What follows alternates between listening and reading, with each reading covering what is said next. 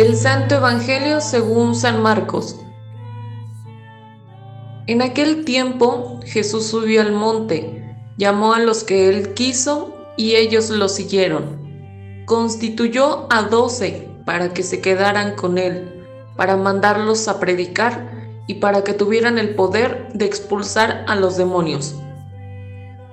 Constituyó entonces a los doce, a Simón, el cual le impuso el nombre de Pedro, después a Santiago y a Juan, hijos de Zebedeo, a quienes dio el nombre de Boanerges, es decir, hijos del trueno, a Andrés, Felipe, Bartolomé, Mateo, Tomás, Santiago el de Alfeo, Tadeo, Simón el cananeo y a Judas Iscariote, que después lo traicionó.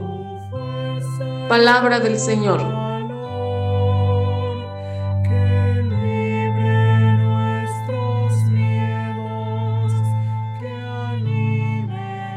Bendito sea Dios que nos ha elegido en la persona de Cristo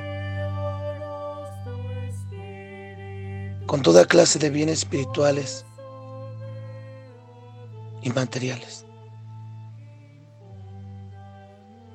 Amados hermanos, en este viernes segundo de la semana del tiempo ordinario, esta segunda semana, meditemos a la luz de la palabra de Dios el Evangelio de San Marcos capítulo 3, versículos del 13 al 19, en los cuales podemos encontrar nosotros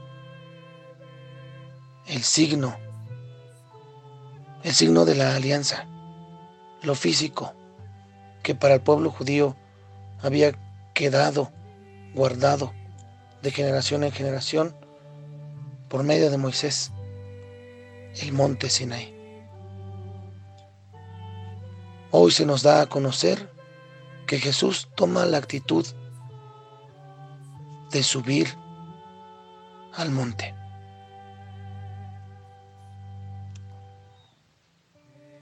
Es un signo de nueva alianza. Si en el monte Sinaí, en el Antiguo Testamento se realiza una alianza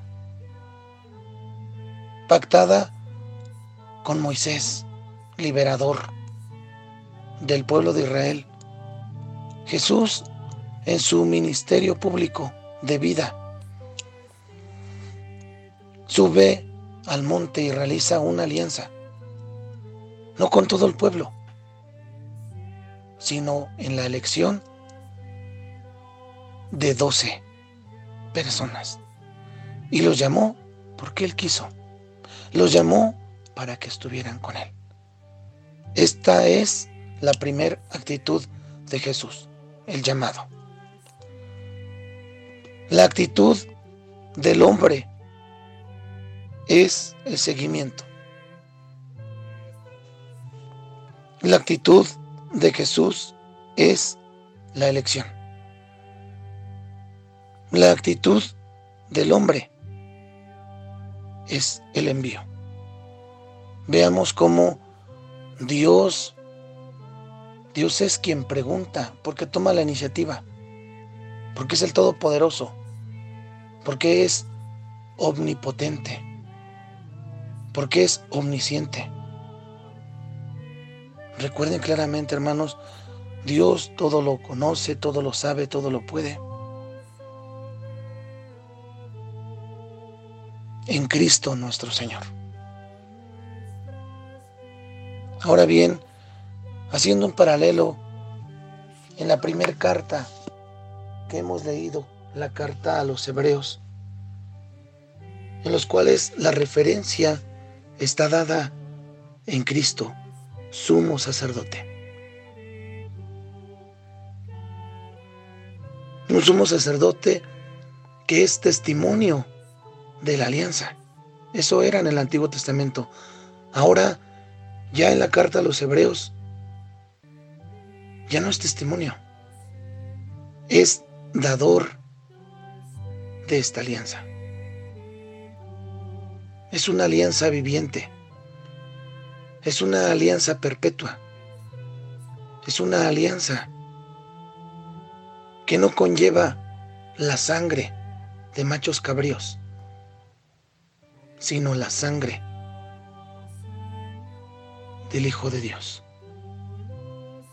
Cristo el Señor, porque Él es el mediador,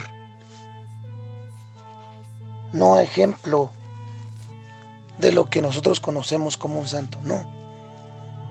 Cristo es el mediador entre Dios y los hombres por su sangre bendita, porque se entrega. Debemos darnos cuenta claramente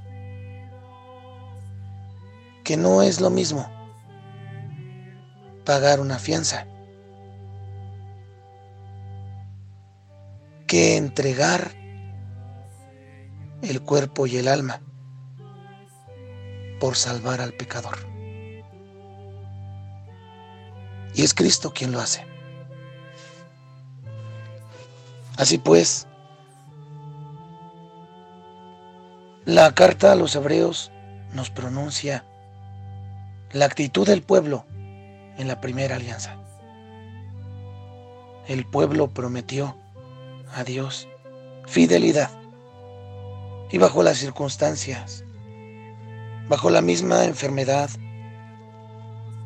bajo la misma carestía de bienes, el pueblo le fue infiel a Dios. Pero ahora todo ha cambiado gracias a una persona santa e inmaculada, sin mancha, que es su propio Hijo. Y dice que en esta segunda alianza, Jesús ayudará al hombre a que esta alianza quede sellada, guardada en sus corazones. Porque si ya por medio del Evangelio de San Marcos reconocemos el secreto mesiánico, que consiste en que un soldado romano, viendo a Cristo derramar sobre su costado sangre y agua, pueda proclamar la fe. Verdaderamente, este hombre era hijo de Dios. Entonces, nosotros debemos de caer en la cuenta que gracias al bautismo reconocemos que Dios es nuestro Señor y que nosotros somos su pueblo. Jamás debe de borrarse esa alianza entre Dios y nosotros, entre nosotros y Dios. Por eso es muy necesario que nos demos cuenta que Jesús llama a sus discípulos para que prediquen, para que recibiendo lo que conocen de Jesús, lo den ahora como alimento espiritual a quienes los escuchen. Dice la carta a los hebreos, todos me conocerán. Y son los doce hombres que por su fe anunciarán, anunciarán la misericordia de Dios. Porque Jesús perdonó la infidelidad de Pedro al negarlo. Porque Jesús perdonó la incredulidad de Tomás después de la resurrección. Porque Jesús ha perdonado a nosotros nuestros delitos y conociéndonos no se aparta de nosotros.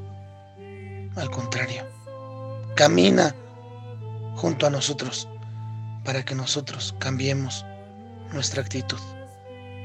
Así pues, que Dios por el Espíritu Santo nos siga ayudando a renunciar y a expulsar a Satanás, como así lo prometimos en nuestro bautismo, y que la maternal intercesión de María Santísima y de San José, su esposo, a quien este año se consagra a la iglesia, nos ayuden a conservar la salud espiritual y corporal.